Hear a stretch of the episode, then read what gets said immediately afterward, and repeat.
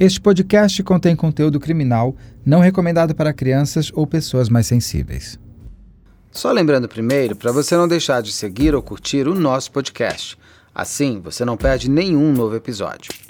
Vitória Gabriele Guimarães Vaz, com apenas 12 anos, sai de casa pela última vez em Araçariguama, na região de Sorocaba, no interior de São Paulo.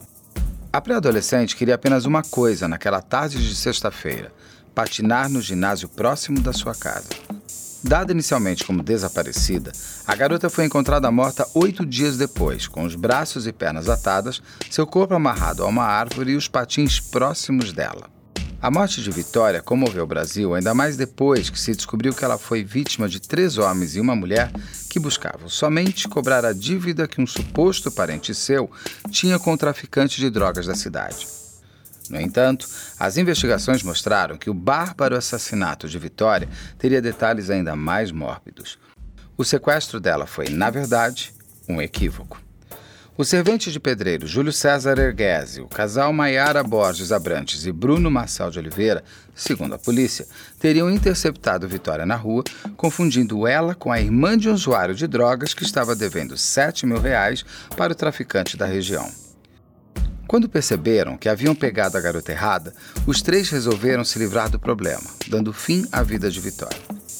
Em 2019, Júlio César foi condenado a um total de 34 anos de prisão, mas depois caiu para 23. O casal Bruno e Maiara recebeu a pena de pouco mais de 36 anos de cadeia cada. Todos foram julgados por sequestro, homicídio, ocultação de cadáver e várias outras qualificadoras, dentre elas o meio cruel. O traficante que teria encomendado o crime, o Dylan Alves, foi preso, nega a participação no caso e aguarda seu julgamento.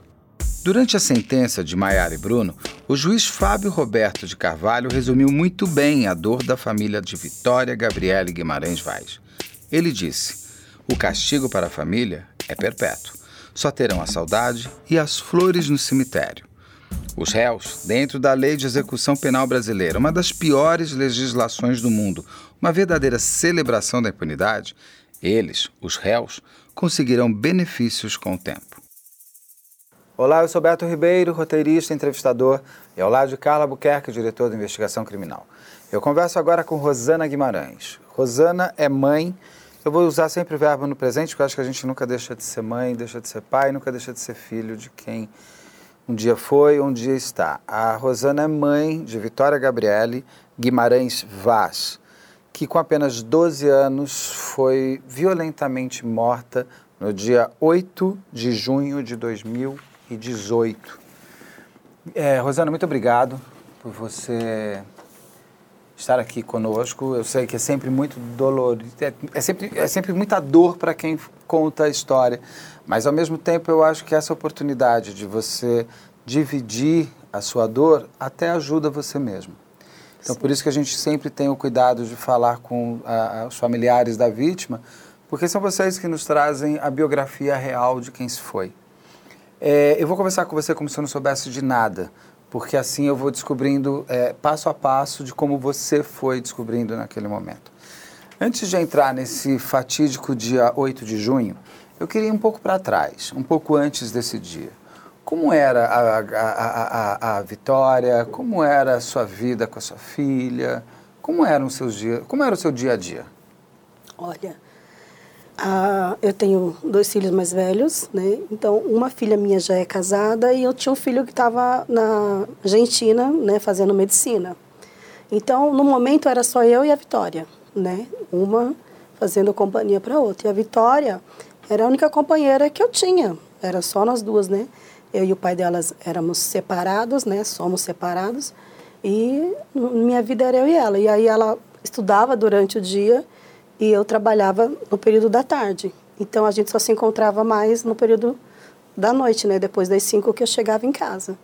E nesse dia não foi diferente, né? A Vitória acordou de manhã, né? Costumava acordar às seis da manhã, se arrumar, porque ela já tinha aquela autonomia de se arrumar, de fazer tudo direitinho, arrumar a mochila dela.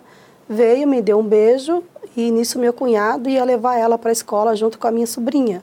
Então ele mora ao lado, né? Minha irmã mora ao lado e ela ficou de ir com eles para a escola. E ela foi para a escola naquele dia, normal, como todos os dias, e ao meio-dia ela sai da escola. Então ela volta para casa, ela se arruma, né? No caso, troca de roupa, que é o que ela sempre faz. Naquele dia, eu tinha orientado ela a chegar e dar uma arrumada na casa, no que ela fosse possível ela fazer, porque no dia anterior, que era, foi na sexta, né, no sábado, a gente ia ter uma visita na minha casa. Aí eu falei, filha, quando você chegar da escola, vai adiantando as coisas para a mãe, quando a mãe chegar, a mãe termina de arrumar a casa. E ela fez isso, né? Ela fez isso, ela arrumou tudo a casa. Eu fui até o banheiro, estava limpinho, lavou os tapetes, fez tudo. A casa, quando eu entrei, aquele impacto, nossa, ela realmente fez tudo que eu pedi. Né? Tanto que nesse momento eu percebo que ela não está, né? Mas ela tinha o costume de ficar na casa da minha irmã do lado, né? Como eu, ela chegava meio-dia, meio-dia também saía para trabalhar, ela ficava com a minha irmã e a minha irmã tinha acabado de ter um filho. Então ela estava de resguarde, né? Tinha acabado de ter a criança. Então ela chegaria da escola, se arrumaria e depois ficaria com a minha irmã. Então, quando eu entro em casa, que eu tenho aquele impacto, nossa, ela fez tudo isso, né? Aquela admiração de mãe, ai que bom que ela me ouviu, que ela fez tudo direitinho. Eu pensei, então ela está na minha irmã, está brincando, eu nem vou incomodá-la nesse momento. Isso já era 5 horas da tarde, né? Quando eu cheguei do trabalho, né? Que ela chega ao meio-dia e eu saio ao meio-dia. Então, eu entro ao meio-dia e meio e eu trabalho próximo da, da onde foi o caso, é bem próximo, né? Que eu trabalho no município, dou aula, sou professora, então ali eu estava na, na, na, creche ao lado, perto do ginásio onde ela foi sequestrada. Tanto que eu ainda, quando eu saio, né, eu ainda penso em passar por lá, mas eu, acabou que o meu vizinho me deu uma carona. E eu acabei indo para casa, né, chegando lá de carona com o meu vizinho, e aí quando eu entro em casa, que eu vejo que ela fez tudo, eu penso, não, não vou incomodar ela, ela deve estar tá brincando agora, ela já fez a parte dela. E aí deu cinco, já era cinco horas da tarde, foi dando seis, aí já falei assim, nossa, seis horas já, tá tarde, eu vou chamá-la. Né, que quando eu grito, Vitória, Vitória, né, que é a casa ao lado da minha irmã, a minha sobrinha sai e fala, ela não está aqui não, tia, ela não veio hoje ficar aqui. Eu, não, não tá, não tá. E aí procurei ela por ali, na casa da amiga dela, que ela costumava ficar também próxima de casa, tudo sempre próximo. A Vitória não era uma criança de ficar em rua, brincando em rua, essas coisas. Por mais que a minha cidade seja uma cidade pequena e pacata. Vitória não tinha esse costume de ficar na rua para alguém estar tá observando, para alguém estar tá querendo sequestrar, entendeu? Era casa, escola, escola, casa. A gente frequentava a igreja também, então assim, era uma menina também que tinha os valores cristãos, né, que ia para a igreja, então ela não tinha esse contato com, com as coisas da rua mesmo, do mundo assim, né? Então aí nesse dia eu chamei ela, não encontrei ela, aí vi que foi ficando tarde, foi ficando tarde. Liguei para o pai dela para saber se ela tinha ido para a casa dele, que também é próximo à casa dele. Ele falou que ela não estava lá. E nisso eu fiquei procurando. Fiquei procurando, aí já entrei em desespero, porque eu sabia que ela não tinha esse costume. Eu já coloquei no Facebook que ela tinha desaparecido, mesmo sem saber nada, porque eu sabia que ela não ia sumir, não ia ficar sem avisar, porque até quando ela ia em algum lugar, ela deixava um bilhete. Mãe, fui na casa do meu pai. Mãe, estou na casa da tia Regi. Mãe, estou na casa da amiga. Entendeu? Então, sempre, ela sempre, sempre falou onde estava, o que ia fazer, sempre deu satisfação. Era uma criança assim muito obediente, muito calma, muito tranquila. Então assim, logo que já deu umas oito da noite, eu falei não, não é possível. Ela não, não ia sumir assim. Fui até o ginásio de esporte, andei, perguntei para as minhas na rua, você viu a Vitória? Você viu a Vitória? Ninguém viu a Vitória, aí já me bateu o desespero. E aí o pai dela apareceu de carro e falou, não, não encontrei ela né? Deu uma volta, mas não encontrei. Aí pronto, aí eu desabei, falei, não, aconteceu alguma coisa com ela, porque ela não sumiria, não ficaria sem dar notícia jamais. E aí começou toda aquela procura, aquela, aquela batalha, né? Não pude ir fazer o, o boletim de ocorrência, porque eles não aceitaram no momento, diz que só no dia seguinte, então eu tive que passar a noite inteira sem saber onde estava minha filha, o que tinha acontecido com ela. Eh, se ela estava em algum lugar, se ela estava correndo perigo, eu não sabia nada, nada, nada, nada, nenhuma notícia, ninguém viu, né? E, e assim, na minha, na minha rua ou na cidade que eu tinha, não tinha câmeras no, no momento, né? Não tinha onde procurar, não tinha como procurar.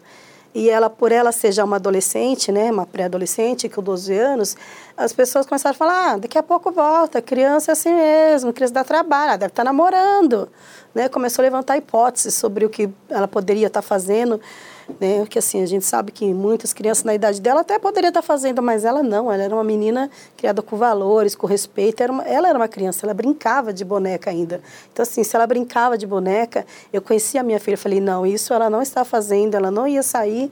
E aí veio boatos, ah, é que eu vi lá numa festa, isso já era o sábado.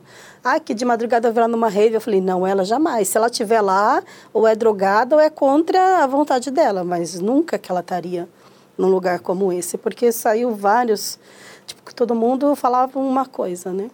E aí demorou um pouco, já não só no terceiro, no, segundo, no, no sábado que eu consegui fazer o boletim, já era à tarde consegui fazer o boletim. Cheguei lá, já encontrei o, o homem que faz lá todo é, sem vontade de fazer, desmotivado, né? Porque ele falava que não ia dar em nada, que é assim mesmo sabe? Me desmotivou na hora e eu, tipo, desesperada, né? Desesperada. E ele, não sei o motivo dele estar tá desmotivado, ele não queria fazer, mas acabou fazendo. Ele Aí... não queria fazer o boletim de ocorrência ou ele não queria fazer a busca por ela? Não, o boletim. Ele achou que era uma coisa inútil no momento, né? Assim, ah, só mais um boletim, né? Ele, no momento, assim, ele não eu sentia que ele estava desmotivado da profissão dele. E ali ele estava, tipo, não queria fazer o boletim. Se ele está desmotivado, ele que procure outra então, coisa. Mas ele acabou não é? fazendo. Porque, afinal de contas. Sim, ele acabou fazendo o, o boletim de ocorrência e nós viemos para casa e continuamos a busca. Mas aí a cidade se mobilizou, né? A cidade se mobilizou, os amigos, ela, ela estudava no colégio particular e o adventista até, e eles ajudaram muito, e os pais né, das crianças, cada um pegou seu carro com seus filhos, os amigos dela de sala, e todo mundo saiu à procura, né, os vizinhos pegaram seus carros e foram para os matos, todo mundo assim que conhecia, que todo mundo saiu à, à procura, nos bairros próximos, todo mundo se mobilizou para estar tá procurando, coisa que a polícia ainda não, não tinha se mobilizado, né no caso, na cidade ainda não tinha se mobilizado. Era só mais uma menina que estava aprontando por aí. E aí, quando eles viram que as coisas ficaram graves, aí a, a, começou a chegar a mídia, aí sim começou a querer realmente procurar entender que aconteceu alguma coisa grave. Né? Isso já era o terceiro dia. Né? O terceiro dia, a gente naquela busca, naquela luta. E aí, realmente, o que ajudou bastante foi a mídia, no momento, porque as pessoas começaram a, a, a, a procurar de outros lugares, outras cidades, e a tentar ajudar a gente. E aí, nesse momento ainda não tinha aquele vídeo de ela patinando? Você não tinha nem Não, a gente ainda não tinha como sabia. Aí que nós, nós da família, o pai, meu, meu irmão, meu cunhado, falou, vamos buscar as câmeras onde tiver, porque na cidade em si não tinha, tinha no particular, nos comércios, né, algumas casas. Assim, uns até se negaram na, no momento a doar esses vídeos, né, e outros fomos em alguns mercados que ajudou, e, tipo, ali, porque falaram assim, havia ela no mercado né? Vimos ela no mercado com o senhor lá do lado dela. Aí, tipo, como assim? Vamos no mercado. Aí falei, mas é, muita, é muitos dias, né? Até procurar todo mundo. Não, mas mesmo assim eles ajudaram e não, não, não era ela. Não era ela. Aí foi descartado. E a gente pegou pendrives com as imagens, mandamos para a delegacia para ver se eles, no momento, né, faria aquilo, mas acabou que também que eu acho que eles estavam correndo, não, não acabaram nem olhando. Outras imagens? As imagens que a gente pegou, que quem fez a investigação no começo foi nós, a família, né? Foi mais o, o ali no que não eu falei, o pai, o, o, meu irmão, o meu cunhado, que foram os homens que se mobilizaram ali. E aí pegaram o pendrive, vamos comprar pendrive para poder pegar as gravações, porque assim dos lugares, mas aqui não dava para olhar no momento, né? Tinha que pegar a gravação e aí levar para a polícia para ver se ela conseguia identificar. E aí a gente pegou e foi que a gente viu essa imagem dela né? Que ela chega, sai de casa, passa na casa da amiga dela, porque assim, na escola, na hora da aula, eles tinham, elas tinham combinado. vamos andar de patins quando acabar a aula, né? Tá o horário, que é o horário que ela foi lá. E aí ela passou pela rua da minha casa por trás, pode ir pela frente, pode ir por trás. Ela deu a volta para passar na casa da amiga dela e falou: "Vamos com patins já aqui nas costas". E a amiga dela falou assim: "Eu não posso ir porque o meu pai acabou de sair, eu estou cuidando dos meus irmãos". E essa amiga não tinha falado, não tinha contado isso ainda para vocês que ela tinha passado com patins? Então, é, quando eu tô ligando procurando ela, a minha a minha sobrinha fala: Olha, ela falou que ia brincar de patins com as amigas dela da escola. Então, como uma delas mora atrás de casa, eu fui lá. Aí eu fui, você viu a Vitória? Eu falei assim, não, ela passou aqui. Ela passou aqui, falou. Falei, ah, mas ela falou que ia combinou com vocês. Ela combinou, mas eu não podia ir que meu pai saiu. Entendeu? Então, assim, era uma menina que o pai saiu, ela não ia poder sair de casa que o pai saiu. E aí ela falou assim, a Vitória só falou assim, eu vou sozinha. Entendeu? Eu vou sozinha, porque pra, é perto de casa, assim, não é uma cidade que era perigosa. A gente nunca tinha escutado nada assim de violência, hum. né? E até... Fala. E até a questão de droga é uma coisa que não é falado, que não é comentado, que não é publicado, sabe? Então, assim, é algo que é oculto ali no momento que nem eu sabia uhum. que a minha cidade estava naquela situação, né? Na questão de drogas. Sim. Mas esse, quando você conversa com essa amiga dela que conta do Patins, é que dia? No mesmo dia. No mesmo dia no que ela sumiu? No mesmo dia. No mesmo dia que ela sumiu. E aí você, eh, você descobriu que ela não tinha o patins mesmo ali patins dela não estava em Sim, casa. Sim, quando eu entro então... em casa, né, depois que, eu, que ela me fala, eu entro em casa e vou procurar o patins e a caixa está vazia. Aí eu falei, realmente ela foi andar de patins. Entendeu? E aí eu fui atrás dessa amiga para saber se ela sabia alguma coisa da Vitória. E ela fala que a Vitória falou, eu vou sozinha. Para o ginásio, que seria ginásio. Nós mostra, a, tem uma imagem que mostra uhum. ela realmente subir na rua, com o patins aqui, devagarinho, vai de, senta na esquina, coloca tudo e vai para o ginásio. Mas quando ela entra no ginásio, some a imagem dela. Entendeu? Mostra ela lá, mostra ela fazendo esse percurso. E você me contou agora que a, a, a Vitória tinha sempre o costume de te dizer o que, que ela ia fazer. Sim. Nesse dia ela não deixou, mãe, vou patinar, foi patinar, foi... ela não. não te deixou o aviso para onde ela ia. Ela não deixou, eu acredito, né? Porque assim, ela pensou, eu vou lá rapidinho e volto. Quando a minha mãe chegar, eu já tô em casa, né? Nesse sentido. Que, tipo assim, se ela, se ela soubesse que ela ia demorar, ela tinha falado, olha, eu vou avisar porque minha mãe vai chegar e não vai me encontrar. Mas a intenção dela era fazer ali uma brincadeira rápida com as amigas e voltar para casa. Porque ela foi uma hora, eu só chegaria cinco horas. É. Então, para ela, seria o tempo que ela ia e voltava e eu estaria em casa. Ela tinha celular? Ela tinha celular.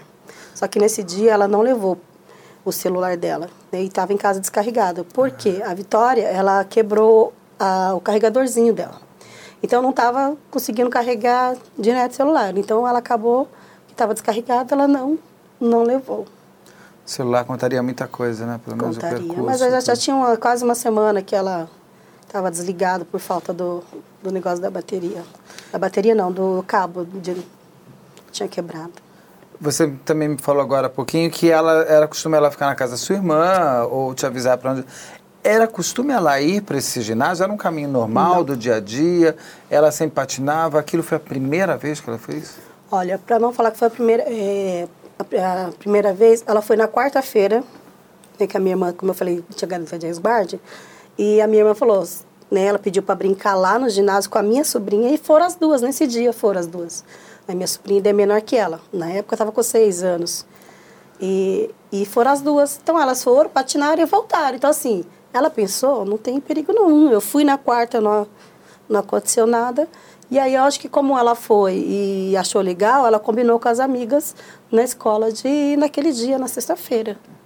E Araçariguama é uma cidade pequena, uma cidade, é uma cidade onde pequena. vocês têm um pouco mais de sensação de segurança. Estou errado, não? Não, realmente é uma cidade pequena, pacata, todo mundo se conhece. E o horário, né, é do lado de duas escolas, né, um ginásio de esporte. Crianças estavam lá no momento fazendo esporte. Não estava vazio, tinha criança fazendo esporte. Então, assim, pelo horário, pelo, pelo lugar, o espaço de ter duas escolas, tanto a dela quanto a escola pública do lado.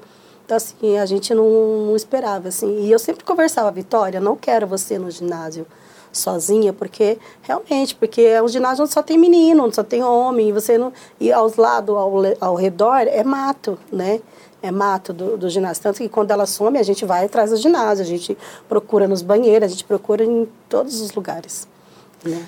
É, a Vitória tinha falado alguma coisa para você eh, dias antes, assim, ah, um cara me abordou, a tal pessoa achei estranho, alguma coisa ela tinha apontado, alguém que tinha tido algum movimento estranho com ela, não?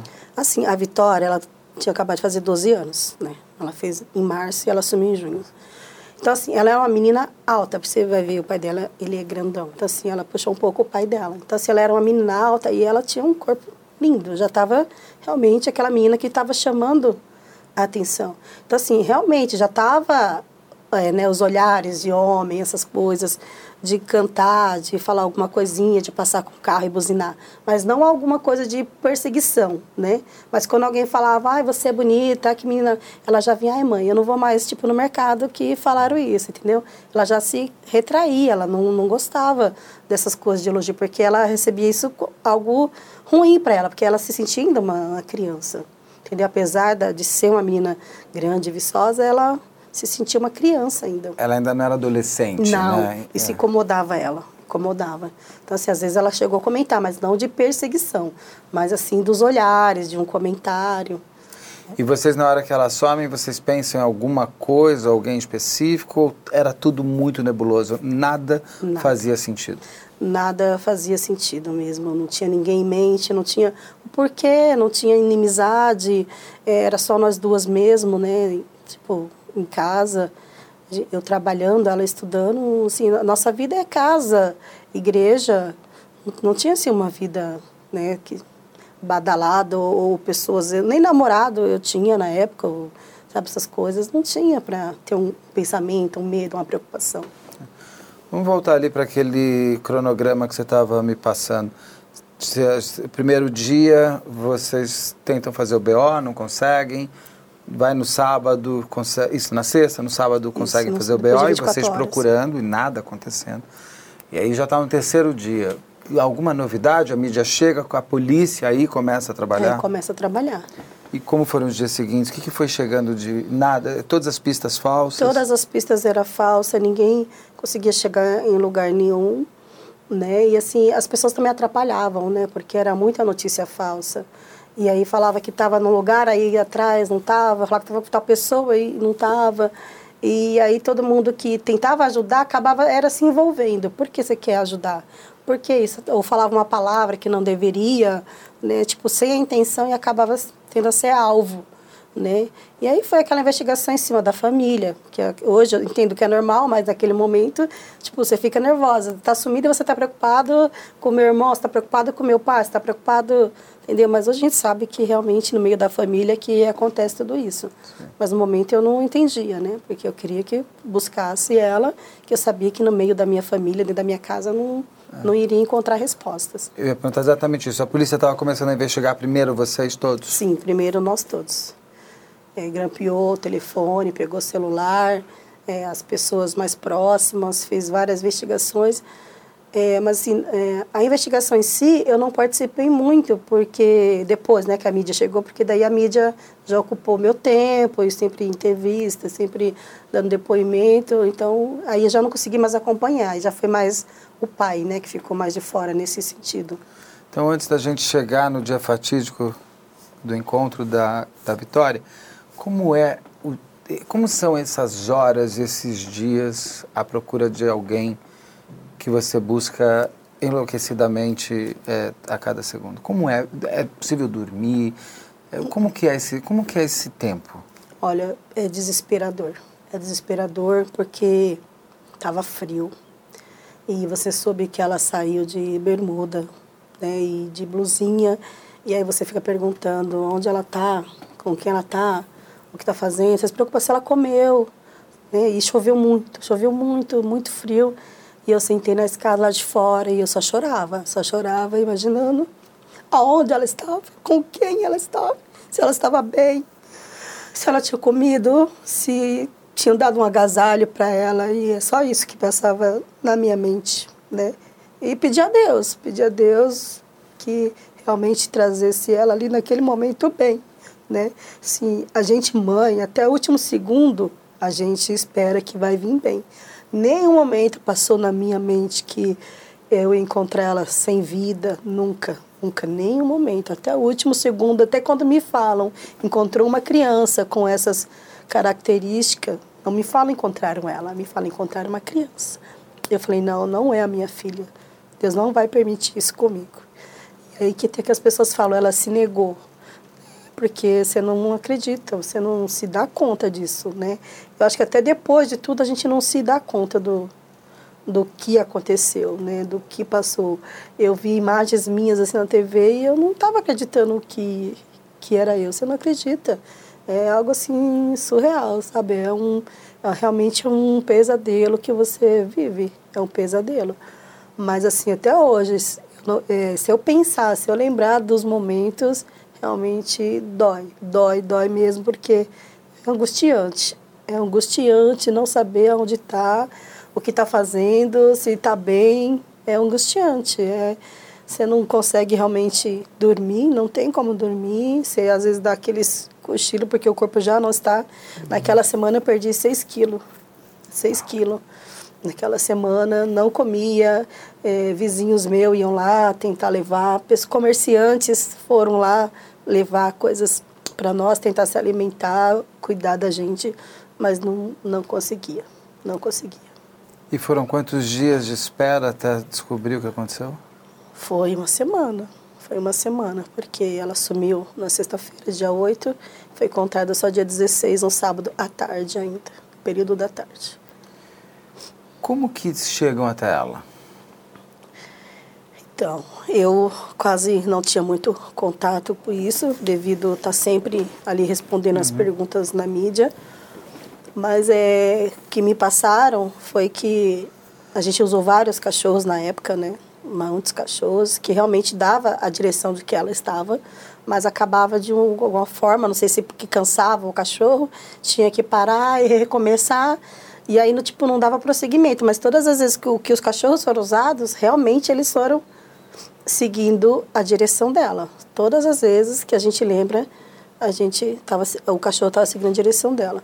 Só que daí o cachorro cansava, aí eles trocavam ou desistiam, ia para o próximo dia. Aí desistiram do cachorro que, que sente o cheiro de, da, da pessoa viva, aí aquele cachorro que sente o cheiro da carniça, aí trocava, já, já não ia, porque não foram para outra direção. Né? Mas sempre no mesmo lugar, assim. Se eles fossem um pouquinho mais adiante, eles tinham encontrado. E aí, nesse dia, é, eu fiquei sabendo que um senhor, né, que morava ali nas proximidades, que pegava latinha, que tinha um cachorrinho de estimação, o cachorro passa e entra para o matagal onde ela está e o, o, o homem vai atrás, né? O dono vai atrás e lá ele encontra, né? Foi o que foi assim passado para mim, porque eu não, eu não quis muito saber de, de detalhes, de como foi achou, eu queria encontrar. Encontrou, só vamos agora buscar os criminosos, mas detalhes de como foi, de como encontrou, essas coisas eu nunca me interessei realmente saber. Eu, né? eu vou deixar então para o pai da Vitória me contar. Isso, esses detalhes parte. realmente sobre investigação, sobre contato com, com a delegada, tudo foi o pai. Quando você, você me contou agora que no primeiro momento você fala não é ela, e quando você tem a confirmação de que é? Foi nesse momento que eu estava na minha casa, até dando uma entrevista. E chega o meu irmão, e chega o, o amigo dele, e eles sentam ao meu lado, né, e falam, Rosana, parece que encontraram uma criança, né, e tem as características dela. E eu simplesmente falei, não, não é. Falou não. do Patins, que o Patins estava próximo? Não, só falou uma criança. Meu irmão só falou isso, ó, encontraram uma criança, né. Falei, não, não vai ser minha filha. Ainda pensei assim, sinto muito pela dor dessa mãe, mas não vai ser minha filha. Né? Não que eu queria que fosse o filho de alguém, né?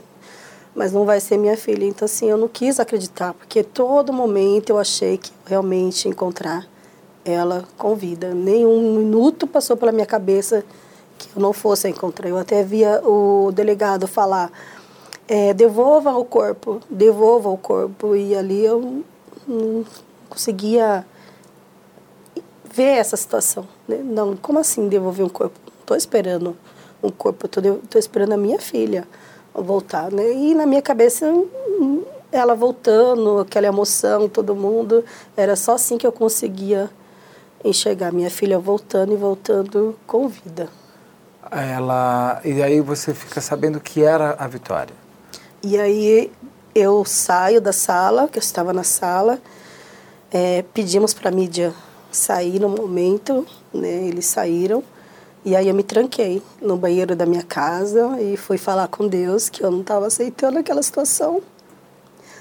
E aí o pai dela chega, bate na porta do banheiro e fala: "Posso entrar?" E eu deixei ele entrar e eu falei: "Você tem certeza? Você viu? Você viu ela mesmo?"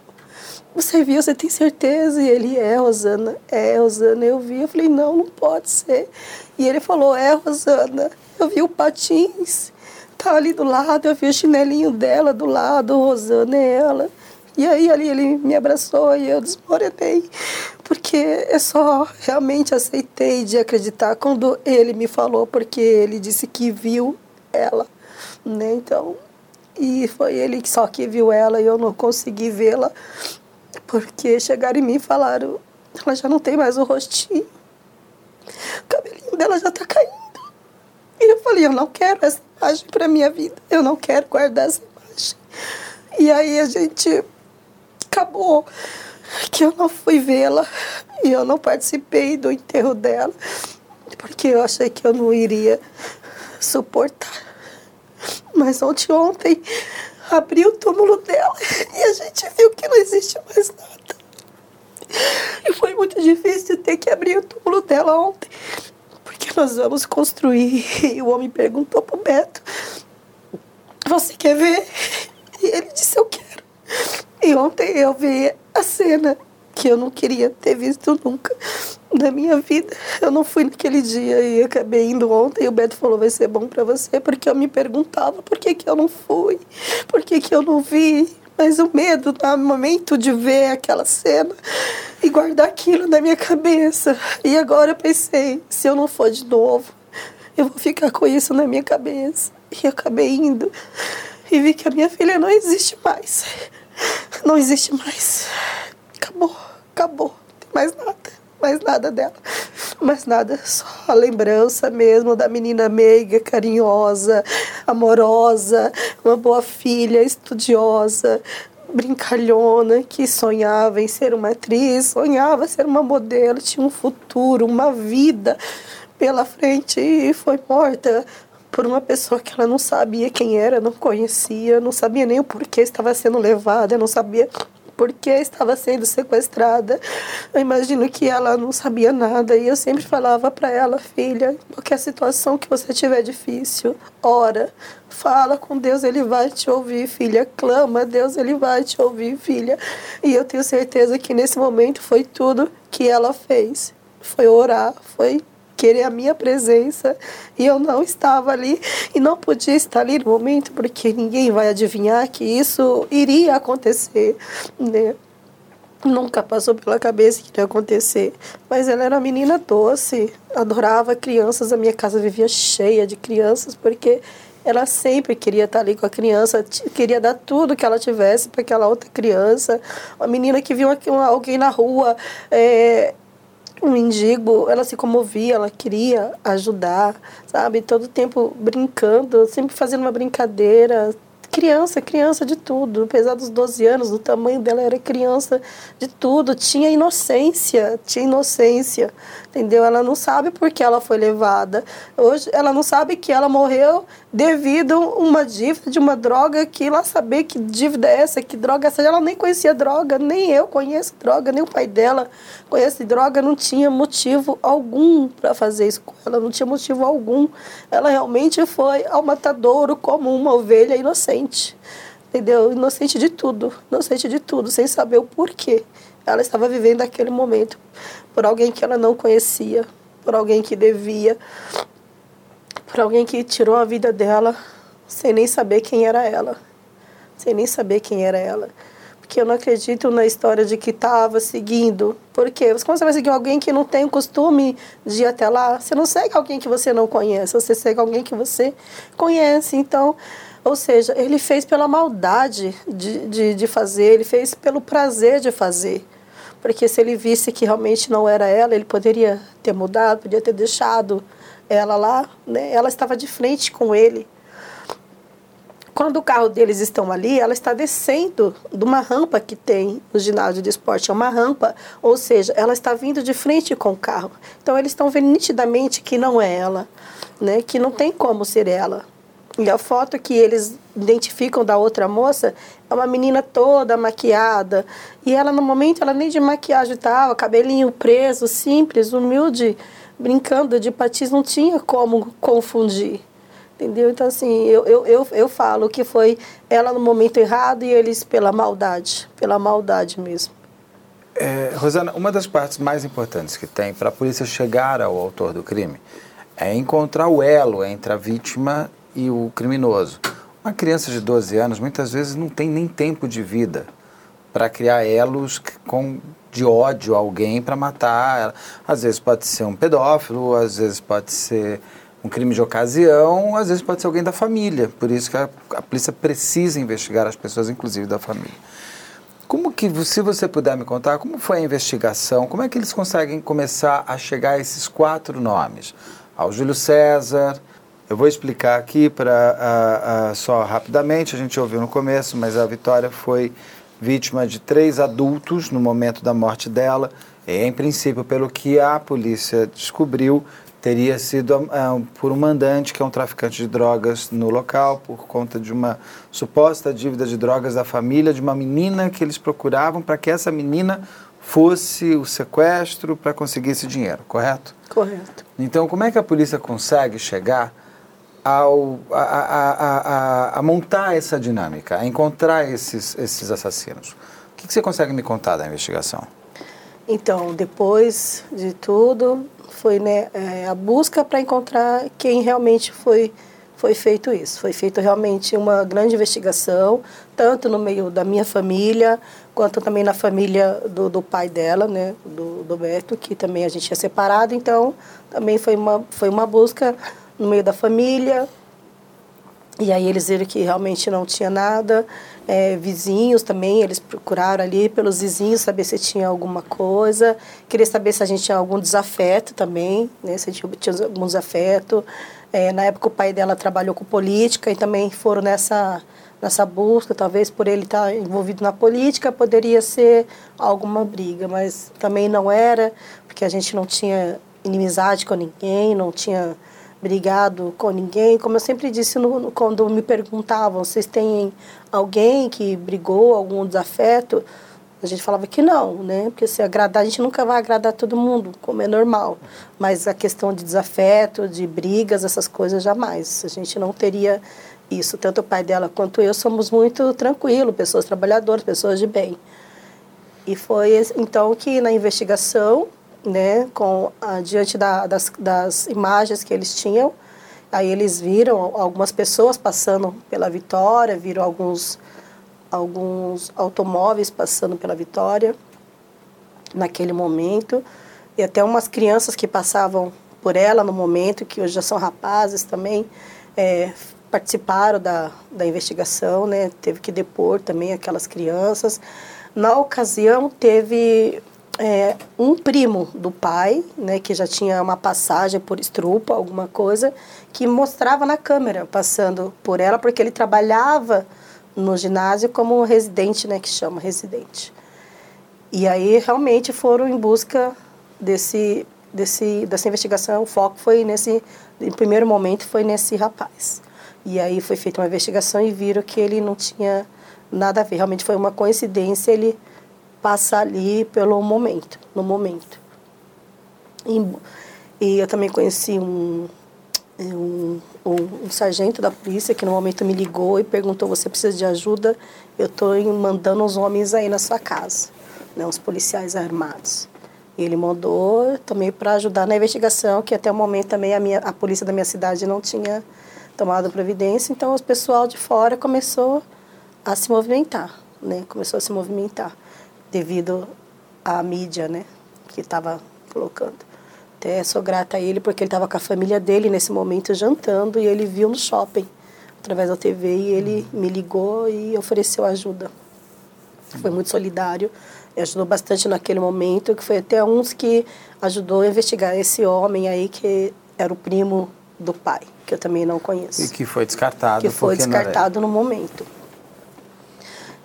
E a investigação prosseguiu e aí descobriu né, um telefonema, parece anônimo, do amigo do Júlio. O DHPP deu uma recompensa de 50 mil reais na época para quem conseguisse algum paradeiro da Vitória.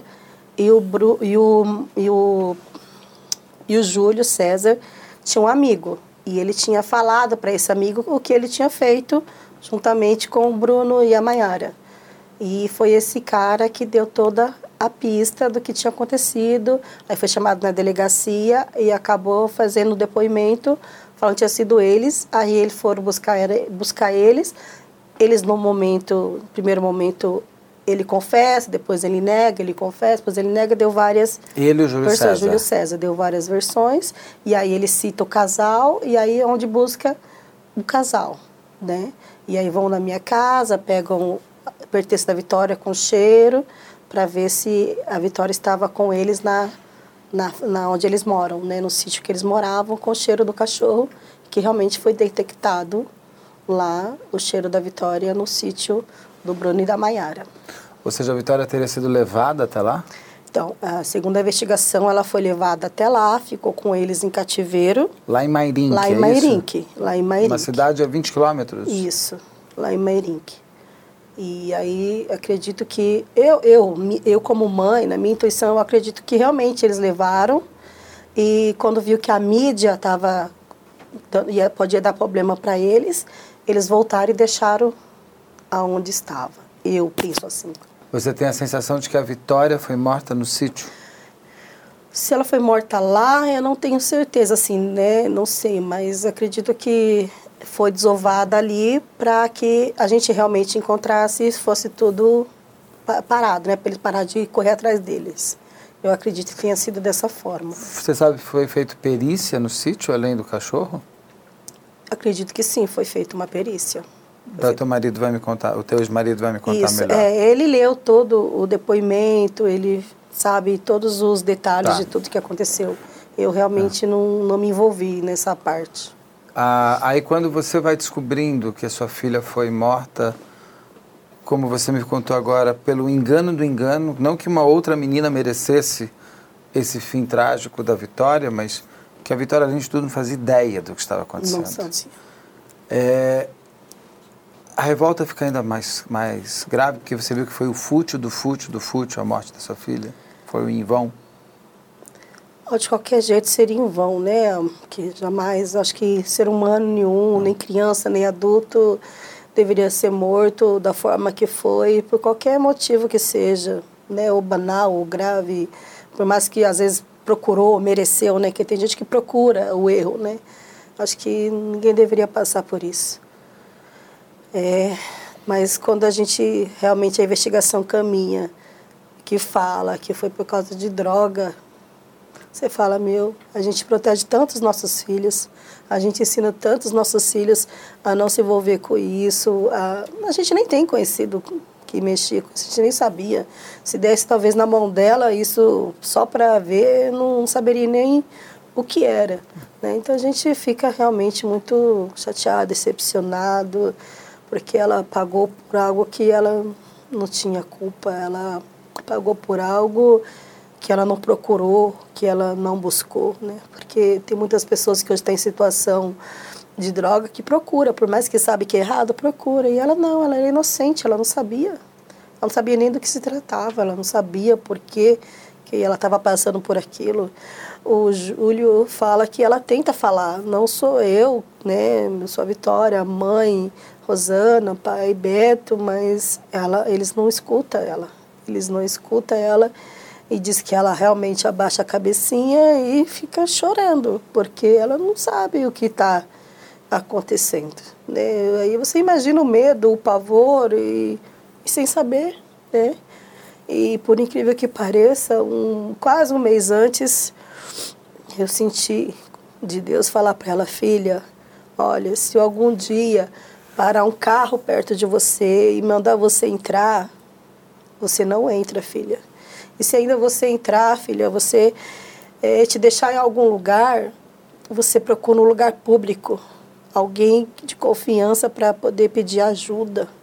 Eu ainda falei para ela, filha, mas se tudo isso acontecer e você não conseguir, filha, Deus fala para você, filha, que o céu é lindo. Eu falei isso para ela, que ele fala que as ruas são de ouro, os muros são de, de jaspe, que os nossos olhos, filha, nunca contemplam a beleza que há no céu. Mas você clama, clama, clama que Jesus nunca vai te abandonar. Olha o que eu falei para minha filha um mês antes, como se eu tivesse previ, previndo e ela te o que ia acontecer. Ela riu, ela riu. Ela riu, aquela coisa, mãe tá doida, né? Mãe não sabe o que está falando. Né? Ela riu, simplesmente era noite, a gente tinha chegado da igreja. E eu falei, filha, senta aqui, vamos conversar. E falei, senti de, de falar para ela e ainda tentei explicar para ela, sabe, esses filmes, filha, que acontece de sequestro, para ela entender do que eu estava falando. E ela somente, tá bom, mãe, tá bom. E riu, né, e riu, e assim, aí já estava tarde, a gente foi dormir, e ela era tão criança assim que ela só queria dormir de conchinha, né? Como era só nós duas, e ainda tinha que segurar na mão dela para ela se sentir segura. Então, às vezes, fica pensando, se ela, para dormir, nós duas, eu tinha que segurar na mão dela, ficar de consciência para se sentir segura. Imagina, naquele momento, que ela não passou. Que ela não passou a aflição, o medo dela. Ela é uma criança que não ficava nem sozinha muito tempo, porque ela era medrosa, ela era insegura nesse sentido. Entendeu? Então, é, é eu acho que o que ela passou foi, foi terrível. Foi terrível para a idade dela, para a inocência dela, foi terrível. Foi de uma maldade tremenda. O que, que o Júlio César conta que, que aconteceu? Que que, como, como, como teria sido a história? Eles pegam ela no ginásio, ela estava saindo já, voltando para casa. Que hora? Você consegue, ele, você consegue me contar isso? Ou é melhor deixar com o seu marido essa história? Ele tem esses detalhes, eu não tenho esses detalhes. Então eu vou deixar para ele me contar. É, você já tinha visto algum deles? Não, nunca vi, não conhecia, nunca tinha ouvido falar neles, nunca. Eles negam no momento, o Júlio César fala que sim, né? depois ele nega e o casal nega. Mas, pelo que eu vi na, no dia do julgamento, eles trabalhavam juntos na mesma obra e nessa sexta-feira os dois faltaram. Os dois não foram ao trabalho. Os dois, o Júlio César o Júlio e o Bruno? E o Bruno. Eles não foram trabalhar nesse dia, que foi a sexta-feira que ela sumiu. Tanto que eles não têm argumento de onde eles estavam, não conseguem provar onde eles estavam. Eles não foram na segunda-feira, eles foram normal, como se nada tivesse acontecido. E a gente procura, procura o carro, não acha, porque ele chamou um amigo dele, que é funileiro, e pintou o carro que ele estava no mesmo dia. Então, assim, é muita coincidência. A pessoa não ir trabalhar, não saber dizer onde, onde estava, ter um carro que foi visto pelas câmeras e depois esse carro desaparecer e foi encontrado o carro mais pintado com outra cor. Desculpa, você me falou de câmeras. É, tem, tem, tem, tem imagens da Vitória sendo abordada, não? Abordada não, mas os carros que passam, né, próximo. Então, assim, dá para ver os carros que passam por ela ali, que vai dar uma volta e depois ele passa por ela, entendeu? Ele vem, aí ele dá a volta e tipo como se ele estivesse ali esperando porque sabia uhum. que ela ia entrar ali, entendeu? Ela entra no ginásio, toma água e sai. Patino, as pessoas viram ela patinando lá? Viram, viram ela patinando. Tem testemunha de que ela entrou, que ela patinou, deu a volta e bebeu água e saiu. É nesse momento que eles pegam ela. E eles já estariam é, é, é, perseguindo ela, já estavam seguindo ela antes? Olha, pelo que deu para entender, eles tinham passado por ela no momento, né? Eles vão na rua que ela que ela tá indo para o ginásio, passa eles, dá a volta, o carro dá a volta e aí depois o carro entra lá. Então, assim, acaba sendo o, o suspeito e é o carro, né, que parece que é o carro que realmente estavam com eles, mas depois não acha esse carro com eles porque eles mandaram pintar no mesmo ali naqueles dias, na mesma semana. O tanto que a avó do funileiro estava lá no dia do julgamento e ele fala: "Meu filho é inocente, ele só fez o trabalho dele, que é pintar o carro que o Bruno foi até minha casa e pediu". Eu vi uma entrevista do funileiro, ele disse que o carro nunca saiu de dentro da funilaria, ele não teria Então, mas ido. só que ele já mudou o testemunho já dele. mudou? As pessoas que, que na, no momento que dizia que estava com ele já não foram. Né? E até por isso que a, foi a condenação, porque tudo aquilo que eles inventaram no momento, acabou. Não tem mais como provar, sustentar. Eu sei que é o, o, o, Beto, meu xará, o pai da Vitória, que vai me contar esses detalhes, Sim. mas de repente você sabe alguma coisa. Você sabe se a polícia viu as herbes dos celulares para mostrar que o celular, eles estavam de celulares, se estavam, as antenas dos celulares mostram que eles estavam em Araciguama e não em, em Mairinque? Olha, eu não sei te dizer, eu sei que teve isso, mas acho que parece que no momento ali é que, é que eu ouvi tudo muito do momento, né? Eu não ouvi Sim. depois da investigação. Ali no momento que eu me lembro, assim, eu não, não, não lembro se realmente encontraram ou não. Parece que estava tudo sem sinal. E aí, depois de um certo horário, que só é à tarde, depois que tudo aconteceu, que esse, que esse sinal volta. E eu imagino também para sua cabeça aqueles dias entre a perda da sua filha, o descobrimento do corpo, o enterro e a investigação, que foi tudo muito colado. É, é um tempo muito embaralhado? Você fica meio que anestesiado, né? Você não entende o que está realmente acontecendo. Eu fiquei realmente muito ocupada com a mídia, quase 24 horas por dia. Chegava 5 da manhã na minha casa, acabava nove da noite, exausta. Às vezes eu, parecia que eu ia desabar, porque eu não estava mais nem aguentando a mim mesmo, o meu peso do, do meu corpo. E sim, então eu acabei ficando muito é, nessa questão de mídia e, e os detalhes, assim, eu só sabia o que a mídia me passava. Né, olha, aconteceu isso, descobriram isso, estão falando isso. E eu acabava, na verdade, falando até o que eles me falaram, o que tinha acontecido, porque é. realmente não não sabia, né? Uhum. Pelaquela ocupação de estar sempre ali com a mídia, respondendo a todos, porque era todas as emissoras, uma esperando atrás da outra para que eu conseguisse falar. Sim.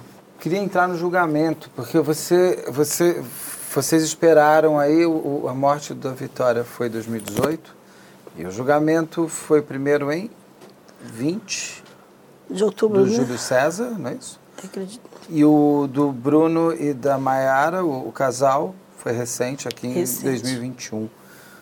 Como é essa espera? E, co, e, como é esperar um julgamento dessas pessoas que tiraram sua filha? Olha, é, o do Júlio, a gente eu assisti realmente, estava lá presente. Eu achei ele muito soberbo, sabe? Ele não tinha postura, ele olhava com cara de deboche assim que ele estava com cara de deboche para nós. Não estava nem aí, porque estava sendo falado, dito. Quando começou a mostrar as imagens da Vitória, ele só deu aquela olhadinha ali, tipo, como se fosse nada. Nada, nada. Então a gente saiu dali muito. Como é que a pessoa pode ser tão fria como ele foi? O advogado dele teve que chamar a atenção dele para ele ter postura na cadeira, porque ele estava achando que ele estava na sala da casa dele, de tão frio que ele, que ele era. E esperar é, é ruim, né? Esperar, porque você quer ver que a justiça realmente ali seja feita realmente naquele momento e você espera que pegue a maior condenação. E aí você descobre que ele pegou uma condenação, mas foi reduzida. E aí vem a decepção com as nossas leis, né, que sempre deixa uma brechinha. E aí se demora aí um tempo, dois anos, praticamente, ser o julgamento do casal, que era o julgamento mais esperado. E a gente fica com medo, né, de realmente eles não, não pegar nenhuma condenação, ou de algum jeito conseguir ser liberado, sair. Mas a gente esperou, né, foi angustiante, a gente esperou. A gente tinha certeza que eles iam ser condenados, porque realmente foi provado, realmente foi feito um, um, bom trabalho. Né? A delegada Bruna ela fez um bom trabalho, foi empenhado, como eu falei, teve ajuda de todas as pessoas, né? todo mundo fez o possível e o impossível para que realmente eles fossem pegos. Né? Às vezes outros falam, ah, nem todo mundo falou. Não, quem viu falou, se comoveu, os que não quiseram ir até a delegacia, falou por telefone, falou no particular, mas todo mundo que viu realmente deu, né, pessoas que viram ele no local, né, na, na, hora que ele chega, que ele compra um cigarro, realmente viram ele lá, testemunham, né, quando ele passam pelas ruas lá, também pessoas que viram, que comentaram, que falaram, que deram seus depoimentos. Ver a Bruna e, e o Bruno e a esposa dele ali naquele momento, né, que a gente quase não viu, mas viu na hora que, que saiu, a gente não pôde entrar devido à pandemia, né? Não sei se é por causa da pandemia ou se é uma jogada do, dos advogados, né, para não ter a comoção da, dos pais ali. A gente não tem certeza do, do realmente do que foi. A desculpa é a pandemia. A gente ficou muito chateado, a gente ficou muito decepcionado, porque seria eu pai, no, duas pessoas mais ou menos, não ia mudar nada ali dentro do, do julgamento, né?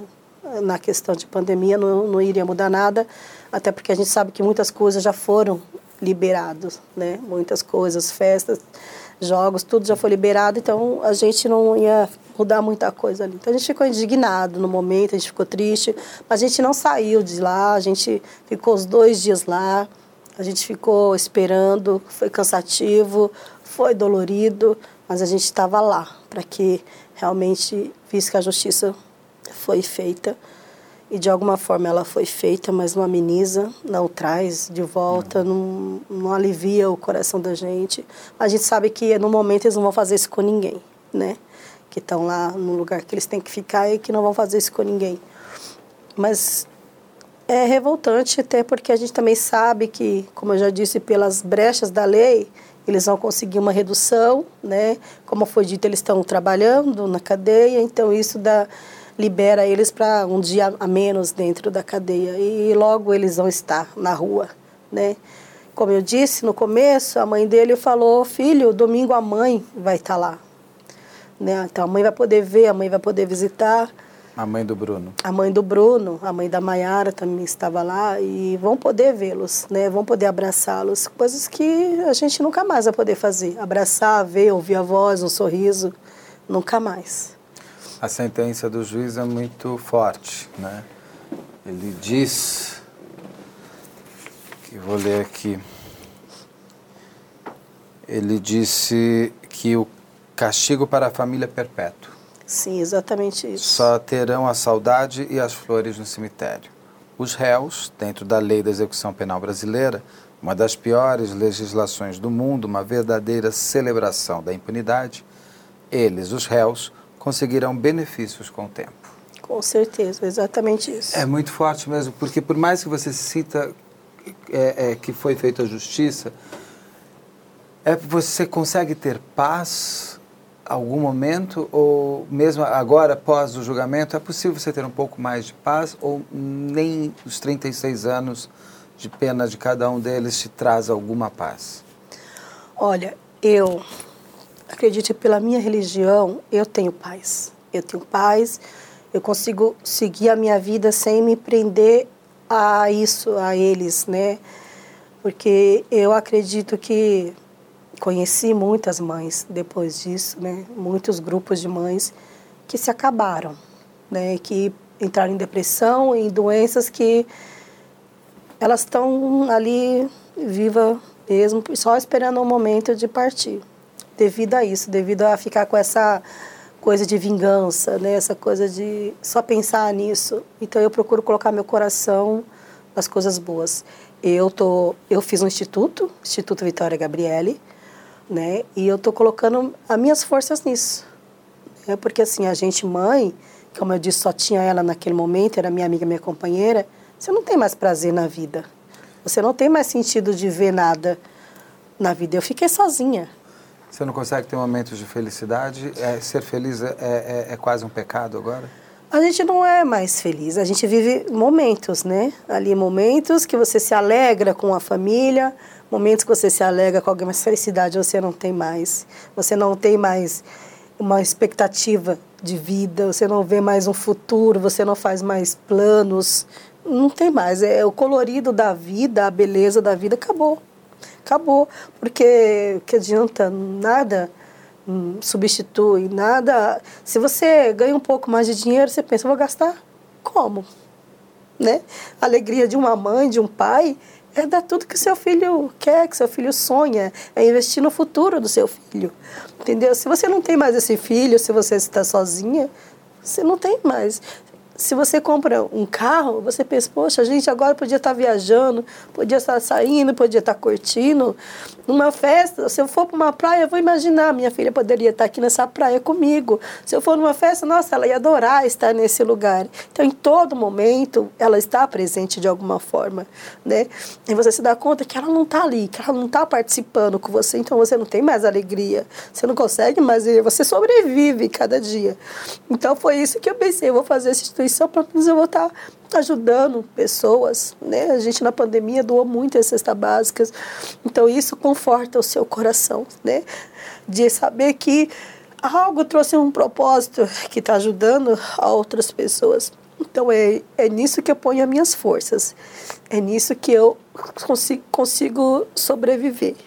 Porque eu, como eu falei pro pai dela, tirar a vida a gente não pode né? Tirar a vida a gente não pode, apesar que a gente pensa nisso, né? Mas a única chance de um dia encontrar ela, quando também chegar a nossa hora, é esperar, é esperar a nossa vez, o nosso momento.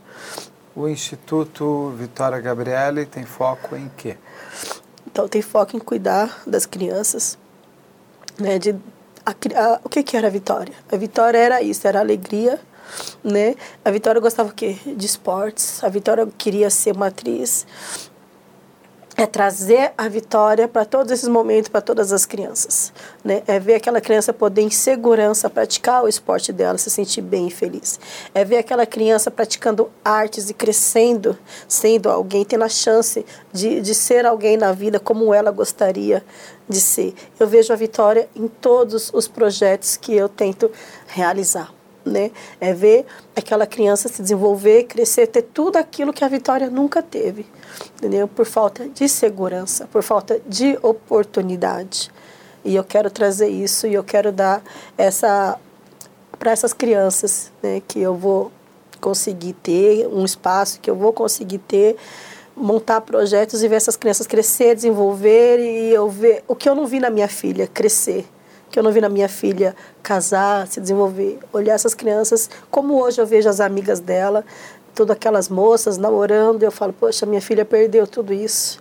Ela tem uma irmã, por parte de pai, que tem um pouco, quase perto da idade dela, que ela manda mensagens, ela manda fotos, a gente só sabe chorar, porque a gente pensa, era para ela estar tá vivendo tudo isso. E ela não está vivendo isso.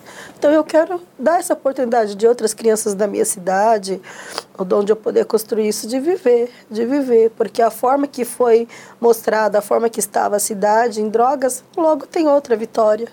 E assim, ninguém tomar uma providência, logo tem outra vitória. Né? Porque a questão de droga, a gente sabe que não é só na minha cidade, é... mas se não tiver conscientização, se não tiver alguém que faça alguma coisa, nossas crianças vão embora.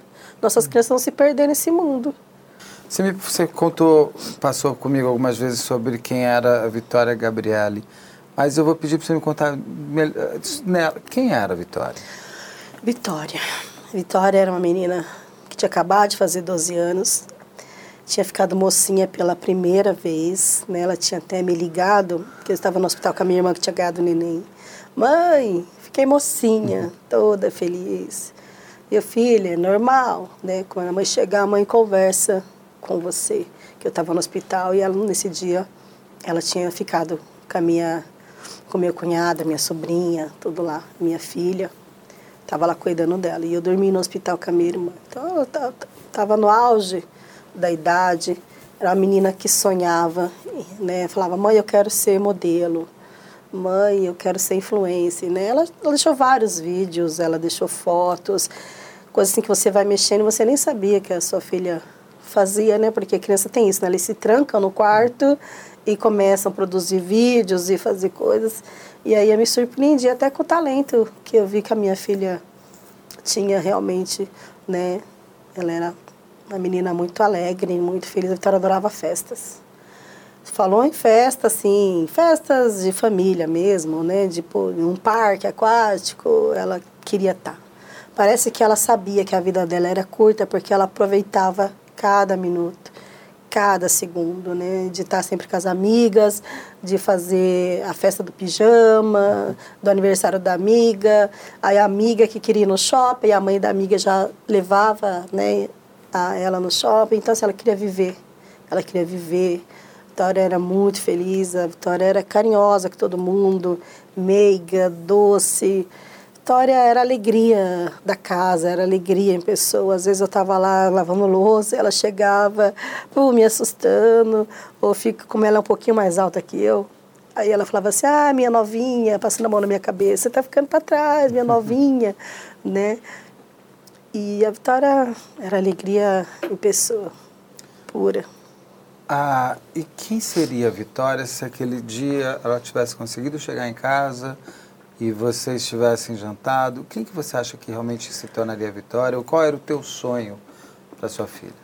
Olha, o sonho de uma mãe é sempre que uma filha seja realmente feliz, né, no que ela gosta de fazer. Mas a Vitória tinha esse sonho de ser influencer, de, de, de moda, de né? Tanto que ela já estava começando a procurar as agências que ela queria, né? Tanto que foi até investigado a questão de agência, né? Porque no celular dela tinha, né, os contatos que ela fazia para tentar se inserir no mundo da moda. Tanto que ela ligou para o pai dela, pai, você me leva? É tal dia, ela marcou dia, marcou horário, porque ela queria entrar nesse mundo da moda, mas assim, era coisa séria, tanto que eles falavam, tem que ser com seu pai, tem que falar com a sua mãe. Aí ela vinha, mãe, não sei o que, meu pai vai me levar, sabe? Aquela coisa, porque ela queria se inserir nesse mundo de moda mesmo, dizia que ia ser famosa. Então acredito que ela teria alcançado esse sonho, porque ela era uma menina realmente proativa, de correr atrás do que ela quer, de fazer aquilo que ela gostava. Então hoje, olhando hoje como está a influência, ela seria uma influência digital, porque ela tinha carisma, né? Ela era inteligente, ela era alegre, ela era aquela criança super comunicativa. Então, acredito que ela seria uma influência hoje, acredito que ela estaria muito bem. Né? Como eu disse, ela estudava num colégio bom, colégio particular, então realmente ela estaria hoje uma moça linda, uma moça linda, alta, né? E realmente realizando os sonhos dela, né? Rosana, você me falou várias vezes o quanto a religiosidade é importante para a família de vocês, o quanto era e deve ser ainda importante para Vitória e como é importante para você. Então, para isso, vou fazer duas perguntas sobre esse ponto. Primeiro, sendo a religião tão vital para vocês, é possível você perdoar essas pessoas que fizeram o que fizeram com a sua filha? Sim, eu já dei uma entrevista assim, e realmente é, eu, Rosana, eu perdoei eles, né? Porque eu acredito que o perdão assim, o perdão não é para a pessoa que fez, o perdão é para nós poder viver, né? O perdão é para nós poder seguir uma vida sem estar tá preso àquela dor, sem estar tá preso à maldade alheia, né? Porque Deus mandou eu perdoar, né? Ele me ensina que eu tenho que perdoar, que se eu não perdoo, Ele também não me perdoa. Então, eu sigo os mandamentos de Deus e eu, de todo o meu coração, eu perdoei para quê? Para que eu possa esquecer. Eu esqueço que eles existem, eles cumprem o que eles têm que cumprir e eu sigo com a minha vida. É, você consegue agora porque eles já foram, inclusive, julgados esses três, é isso? O quarto, tem uma quarta pessoa que seria o traficante, que teria mandado é, é, é essas... Que, é horrível falar isso, mas é a pessoa mandar executar uma criança de 12 anos ele teria sido mandante desse crime todo, que seria esse traficante que está preso hoje, mas ele ainda não foi julgado. É, você espera o julgamento para perdoar ou você já perdoou até esse que não, ainda não foi julgado? Não, eu já perdoo desde do, de tudo, desde o primeiro momento, porque, como eu falei, eu nem me apeguei ao que fizeram, deixaram de fazer, eu apenas entreguei para Deus. Eu peguei para Deus e busquei realmente ter a minha vida com Deus e obedecer o que Deus manda fazer e seguir para mim ter paz. Como eu disse, eu eu, eu trabalho, eu não fiquei doente, eu não precisei tomar remédios, não precisei fazer tratamento. Por quê? Porque eu tenho essa força da religião que me dá.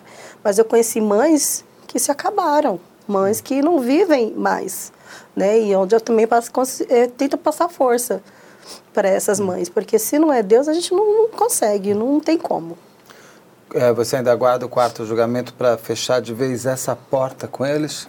Sim, a gente está aguardando o quarto julgamento, apesar que ele também nega, né? ele nega que participou disso. Eu também não conheço, apesar que dizer que morava próximo a minha rua, não sei, não conheço.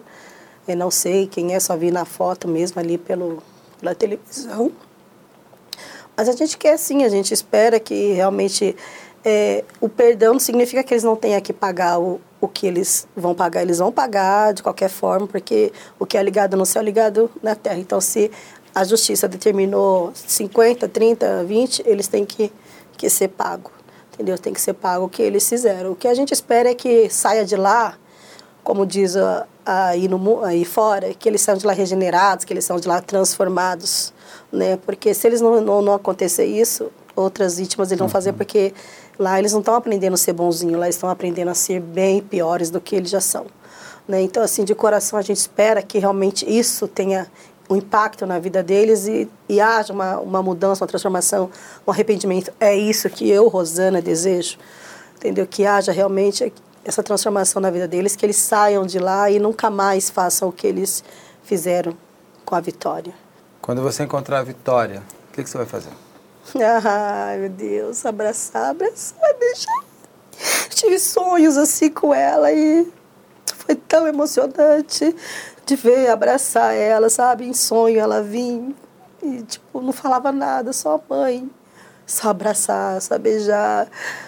Oh, meu Deus, é, é, é, o sonho da minha vida, é esse dia chegar é o que eu mais desejo, é o que eu mais sonho. A morte para mim hoje é algo desejável. É algo desejável, é algo que eu gostaria de viver e estar tá com a minha filha. Não tenho medo da morte. Passou a ser um objetivo de vida. Entendeu? Porque eu quero ver minha filha, eu quero estar com a minha filha. Quantas vezes eu falei, Senhor, me leva, me leva. Tenho mais o que fazer nessa terra. Não tenho, não tenho filhos, tenho, mas já cresceram, já fiz a minha parte, já estão lá, já tem família. Agora eu estou sozinha, Deus. Eu quero a minha filha, me leva. Mas Deus tem um propósito comigo aqui, é onde eu coloco o meu coração de tentar fazer com que essa instituição cresça e aconteça. Tem um sentido, preciso de um sentido na vida. E é isso.